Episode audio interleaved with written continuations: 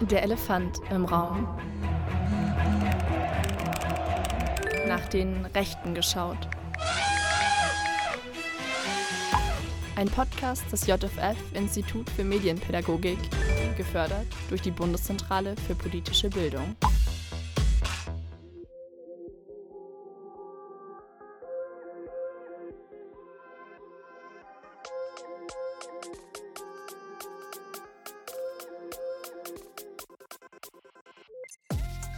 Ja, als wäre es nicht schon an sich komplex genug, über die Klimakrise in all ihren Facetten aufzuklären, gibt es natürlich AkteurInnen weltweit, die ein großes Interesse daran haben, wissenschaftliche Erkenntnisse zu leugnen. Es gibt zum Beispiel das Europäische Institut für Klima und Energie. Es ist ein Verein, der auf den ersten Blick eigentlich recht ähm, harmlos, fast schon seriös wirkt. Dieser Verein verfolgt aber das primäre Ziel, jeglichen wissenschaftlichen Konsens über die menschgemachte globale Erwärmung zu leugnen. Und diese Vereine oder Institutionen schaffen es immer wieder über verschiedenste Wege, Menschen davon zu überzeugen, dass der Klimawandel zum einen überhaupt nicht von uns Menschen verursacht wird und zum anderen anderen völlig normal sei. Das kann zum Beispiel das Kaufen von WissenschaftlerInnen bedeuten, das können aber auch lediglich ähm, Falschmeldungen, Grafiken sein, die man in sozialen Netzwerken verbreitet.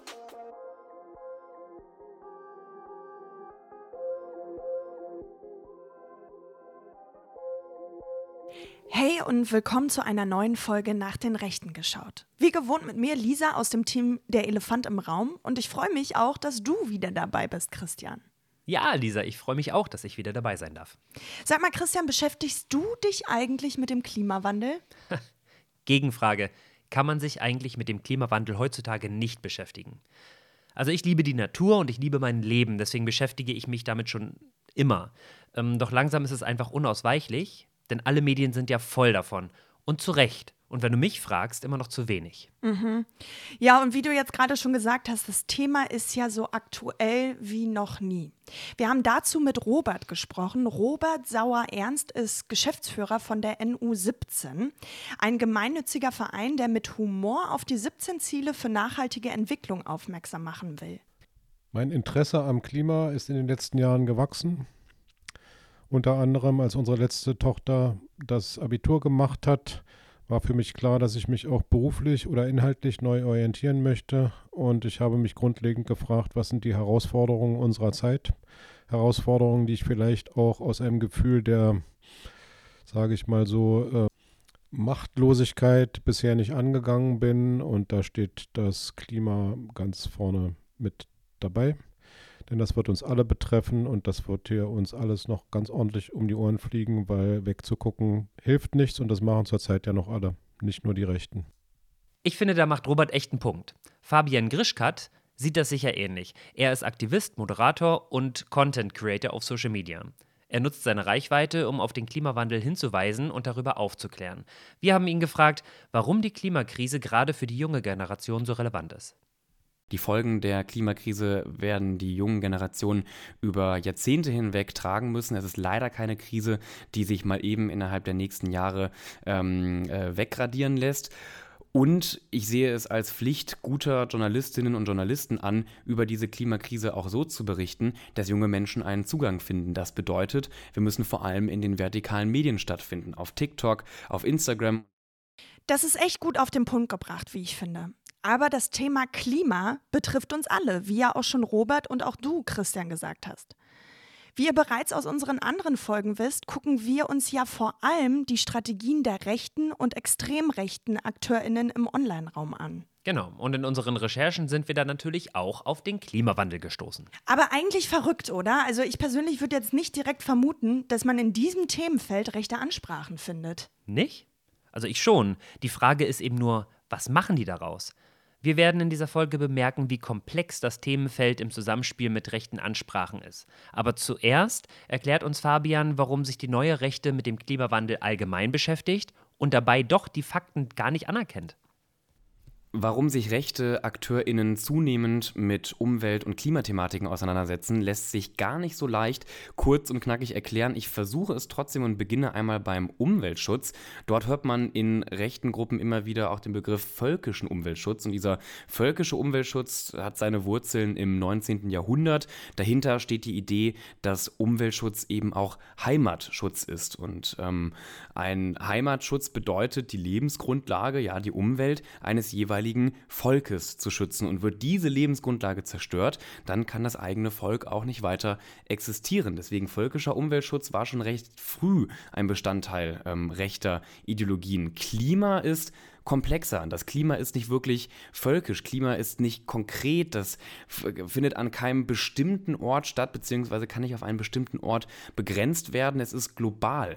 Und das führt nun zu zwei Strategien, die man verfolgt. Zum einen wird der völkische Heimat- und Umweltschutz dafür genutzt, rechte Themen salonfähiger zu machen und auch in der Alltagskultur zu etablieren. Und zum anderen wird der gesamte Bereich des Klimaschutzes mit globalen, progressiven AkteurInnen in Verbindung gebracht, die nicht im Einklang mit nationalen, Heimat, völkischen Interessen stehen. Und es wird ein künstlicher Konflikt kreiert, dass diese Gruppierungen, die Klimaschutzbewegungen, ein Interesse daran haben, den Deutschen zum Beispiel ihre Privilegien zu nehmen. Und deswegen werden natürlich jegliche wissenschaftliche Erkenntnisse über den Klimawandel geleugnet, weil es die eigene Position stärkt. Okay, also irgendwie alles gar nicht so einfach. Es geht zwar um Klimaschutz, aber die Rechte zielt eigentlich auf Umweltschutz bzw. Heimatschutz ab. Das ist schon irgendwie verwirrend. Sind Sie jetzt dafür oder dagegen, also gegen den Klimaschutz? Ja, ich kann das total nachvollziehen, dass das sehr verwirrend wirkt, aber paradoxerweise sind sie wirklich dagegen. Viele rechte Akteurinnen leugnen zwar mittlerweile nicht mehr den Klimawandel an sich, aber sie leugnen, dass wir als Menschen dafür verantwortlich sind. Aber das ist wissenschaftlicher Konsens und schon mit sehr, sehr vielen Studien belegt. Klimaschutz bedeutet für reiche Gesellschaften wie unsere, dass wir unsere Verhaltensweisen ändern müssen, um weniger CO2 in die Atmosphäre zu entlassen. Konservative Akteurinnen wie auch die Extremrechte wollen dies natürlich nicht, da es auch bedeutet, eigene Privilegien aufgeben zu müssen. Was tun sie also? Sie verlagern das Problem auf andere. Man nennt das auch Klimarassismus. Klimarassismus? Krass. Das habe ich so noch nicht gehört. Was kann man sich darunter vorstellen? Extrem rechte Gruppen tun zum Beispiel so, als wären große Länder wie China oder Indien in der Verantwortung, Klimaschutz zu betreiben und nicht vergleichsweise kleine Länder wie hier in Deutschland. Dass wir aber historisch gesehen einen wirklich großen Anteil am Klimawandel haben, ignorieren oder leugnen sie. Und sie nutzen das Konzept übrigens auch, um gegen Migration zu argumentieren. Dabei müssen Menschen oft aus Gebieten fliehen, die aufgrund des von Menschen verursachten Klimawandels schlicht nicht mehr bewohnbar sind.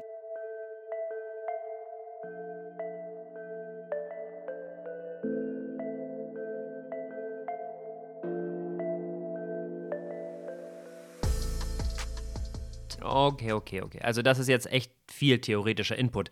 Da stellt sich natürlich die Frage, was sind da gute Gegenstrategien? Also, wie geht man mit Menschen um, die den Klimawandel bzw. die Tatsache, dass wir Menschen das Klima so extrem negativ beeinflussen, leugnen? Na, Hossa, das ist ja jetzt mal eine Frage, die geht ans Eingemachte, die finde ich jetzt mal wirklich gut. Wie kommst du daran? Wie kommst du an den Kopf ran? Wieso leugnen Leute überhaupt? Und äh, wie ich oben ja schon angedeutet habe, ist meine Idee, dass es nichts Politisches ist, sondern etwas Psychologisches. Und da ist mal eine Möglichkeit, es erst zu leugnen, weil es dir einfach, du willst es einfach nicht wahrhaben, es kann einfach gar nicht sein. Und dann gibt es die Möglichkeit, dass selbst wenn du der Person klar machst, dass es doch so ist, dass sie sofort umschwenkt und in diesem Passivmodus bleibt, kann ich eh nichts gegen machen. Aber ein Teil der Antwort ist eigentlich ganz einfach. Äh, Aufklärung betreiben. So. Und zwar nicht Aufklärung in einem wissenschaftlichen Sinne, sondern einen Schritt zurückzugehen und mit ihnen darüber zu reden. Und das ist ja definitiv so, dass man sagt, ihr wisst es auch nicht genau, was dabei rauskommt. Im Wesentlichen geht es hier um Katastrophenschutz und um eine Risikoeinschätzung Robert spricht ja einen wichtigen Punkt an, wie ich finde. reden und im Austausch sein, um so für Aufklärung zu sorgen. Christian, sag mal, wie nimmst du denn eigentlich die aktuelle Nachrichtenlage zum Thema Klima wahr? Ja, also das Thema ist ja zum Glück viel präsenter geworden. Allerdings sind viele Berichte, naja, häufig sehr negativ.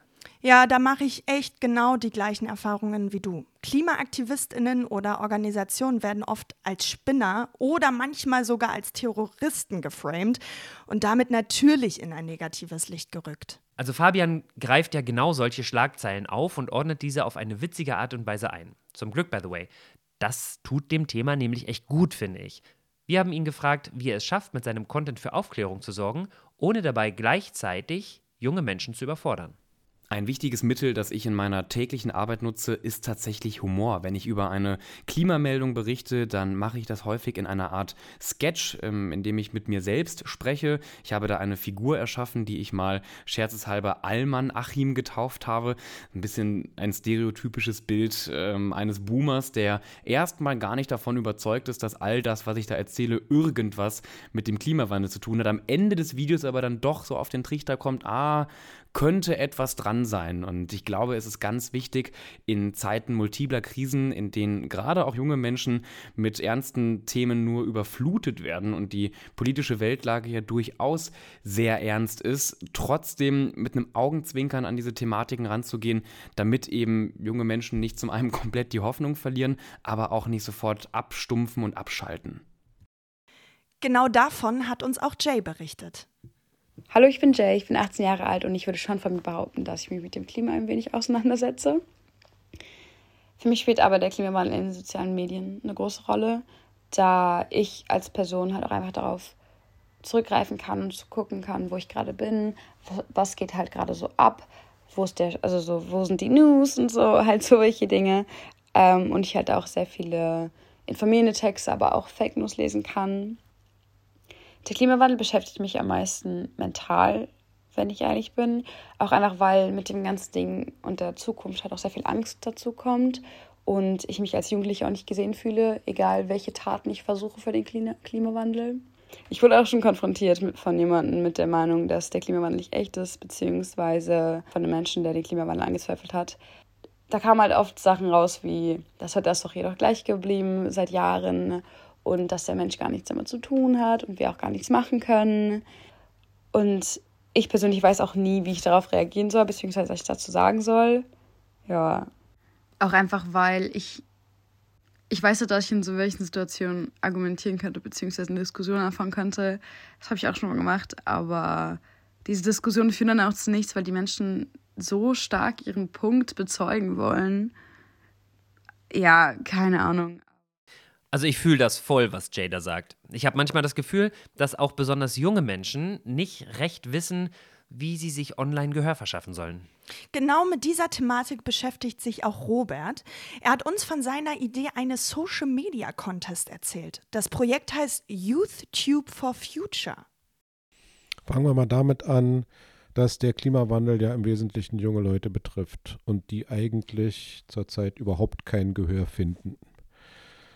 Und deshalb war die Idee, wo können sich junge Leute Gehör verschaffen? Natürlich über soziale Medien, die benutzen sie sowieso.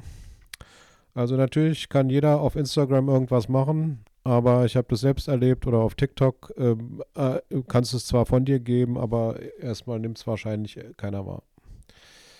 Die Wahrscheinlichkeit ist relativ groß, weil alle wollen irgendwelche Klicks haben mit irgendwelchen, darf ich das jetzt sagen? Äh, ich sage es jetzt mal einfach so ein bisschen banal, Schwachsinn und äh, dagegen musst du mit deinen ernsthaften Themen erstmal ankämpfen. Es gibt durchaus Leute, wie zum Beispiel die Doktorandin Eva, das ist, die ist jetzt nicht mehr so jung, die Energiewende erklärt.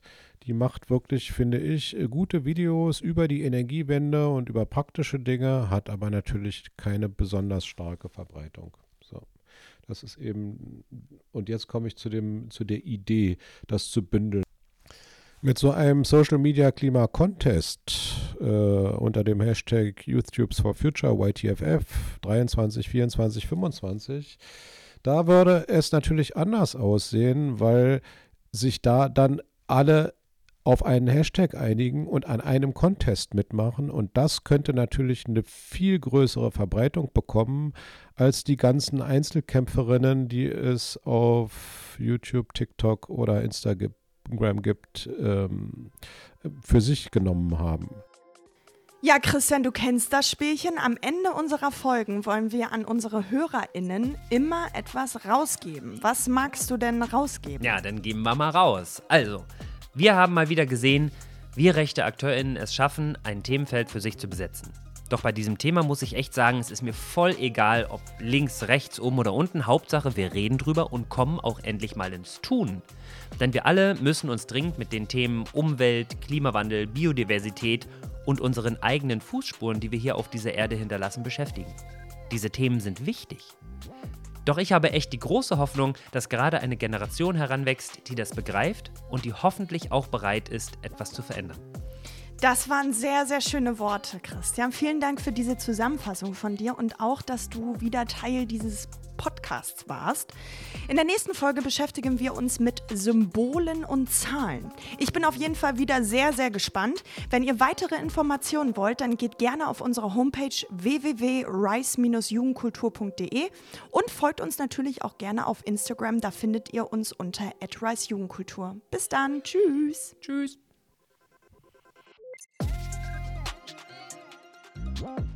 Der Elefant im Raum.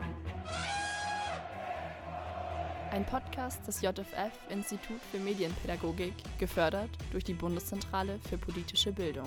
Nach den Rechten geschaut.